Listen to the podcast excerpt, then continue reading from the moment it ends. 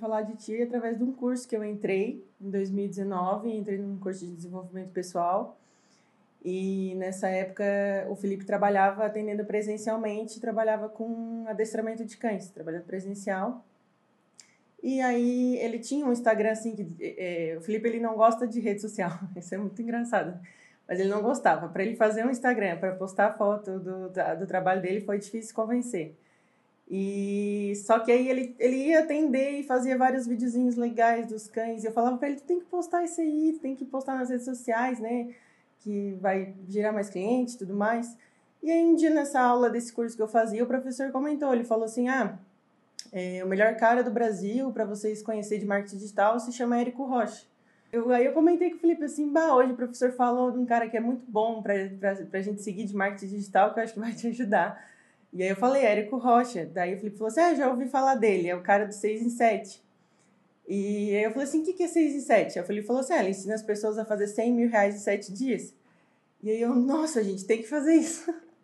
eu não tinha nem visto a tua cara, não sabia nem quem tu era. E eu falei assim, nossa, a gente tem que fazer isso, muito bom. Aí depois que a gente começou a te seguir, que a gente viu como é que funcionava, né? Aí a gente participou até do, do lançamento de uma Masterclass 6 em 7 e aí eu bem empolgada, já estava empolgada antes. Eu, vamos, vamos comprar, vamos entrar no Fórmula, vamos entrar. E nós não sabia nada, né? Nós não, não sabia nada, nada, nada de lançamento. E aí o Felipe queria esperar um pouquinho, né? Ele, não, vamos com calma tal. E eu já sou mais, não, vamos, vamos, se a gente deixar para depois, vai ser, vamos comprar agora. A gente comprou. Só que aí ele tinha o trabalho dele, eu tinha o meu, eu sou engenheira civil, trabalhava fábrica de família, assim, e a gente não estudou. A gente não começou a estudar, assim, ficou ali meio assim só que a gente já tinha comprado o ingresso VIP também para o Mundo FL, aquela vez era presencial, e em 2019, e a gente já comprou ali na empolgação para ir lá. E quando a gente chegou lá, que a gente já entendeu também a imensidão, porque daí a gente viu ali pessoalmente as pessoas que tinham feito 6 em 7. A gente viu no palco aquela montoeira de gente e conversou com as pessoas e a gente, nossa, não, isso aqui realmente é, é uma, uma, uma virada de chave, assim, essa galera toda e e a gente não, né, não sabia nada ainda, mas aí a gente se empolgou para começar a colocar a mão na massa. Né? E aí a gente começou, porque antes de entrar na fórmula a gente tinha ideia do produto que seria para é, donos de cães. Adestramento, o Felipe ia ensinar os donos de cães de forma online. E aí a gente fez o primeiro lançamento desse produto em maio de 2020. Então a gente demorou ali uns cinco meses para conseguir colocar em prática. E aí a gente fez, vendeu, né? Mas não foi muito bom, assim. A gente ficou mais ou menos empatado. E a gente chegou a fazer quatro lançamentos desse produto. Três em 2020 e um no começo do ano passado, 2021. E aí, em março do ano passado, a gente pensou assim, não, é, a gente sentou estruturou que a gente teria que formar vários Filipes, né? Tipo assim, se a gente ensinasse os veterinários a fazer o que tu fazia. Porque quando ele atendia presencial, ele ganhava muito bem. Tinha mês que ele fazia 20 mil.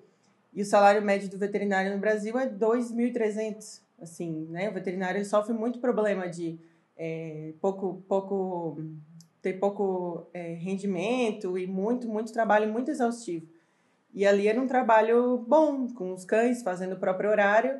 E a gente pensou assim, a gente tem que ensinar os veterinários a fazer isso, ensinar os veterinários a ganhar dinheiro. A gente tinha se comprometido a fazer tudo que era possível para a gente chegar no 6 em 7, né? Só que o medo meu era ensinar um colega veterinário. Né? Eu nunca tinha ensinado um colega, eu ensinava cachorro. E aí começou a vir o, o medo de chegar nesse cara, né? De, de, de, às vezes, eu por não ter especialização, né? Diferente da, no caso da Aline, eu não tenho especialização, então como que eu vou ensinar um cara que às vezes tem especialização? Que é o caso hoje, de a gente ter alunos com, aluno com PhD, aluno com é, é, doutorado, mestrado, doutorado. Professor de universidade.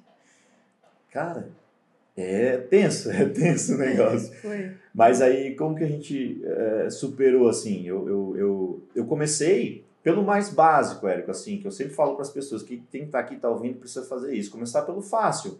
Por exemplo, eu come... uma estratégia que eu vi na época foi nos amigos, nos colegas veterinários. A gente tem um grupo lá dos, no, WhatsApp dos veterinários, eu chamei um, um a um e perguntei. O primeiro que eu fui foi no Tiago. Tiago, o que, que tu acha de, de se eu tivesse um produto um, info, um produto online que, vai, que te ajuda a faturar 10 mil reais por mês, trabalhando dois dias na semana, isso é interessante para você? É atrativo? É legal? Você compraria?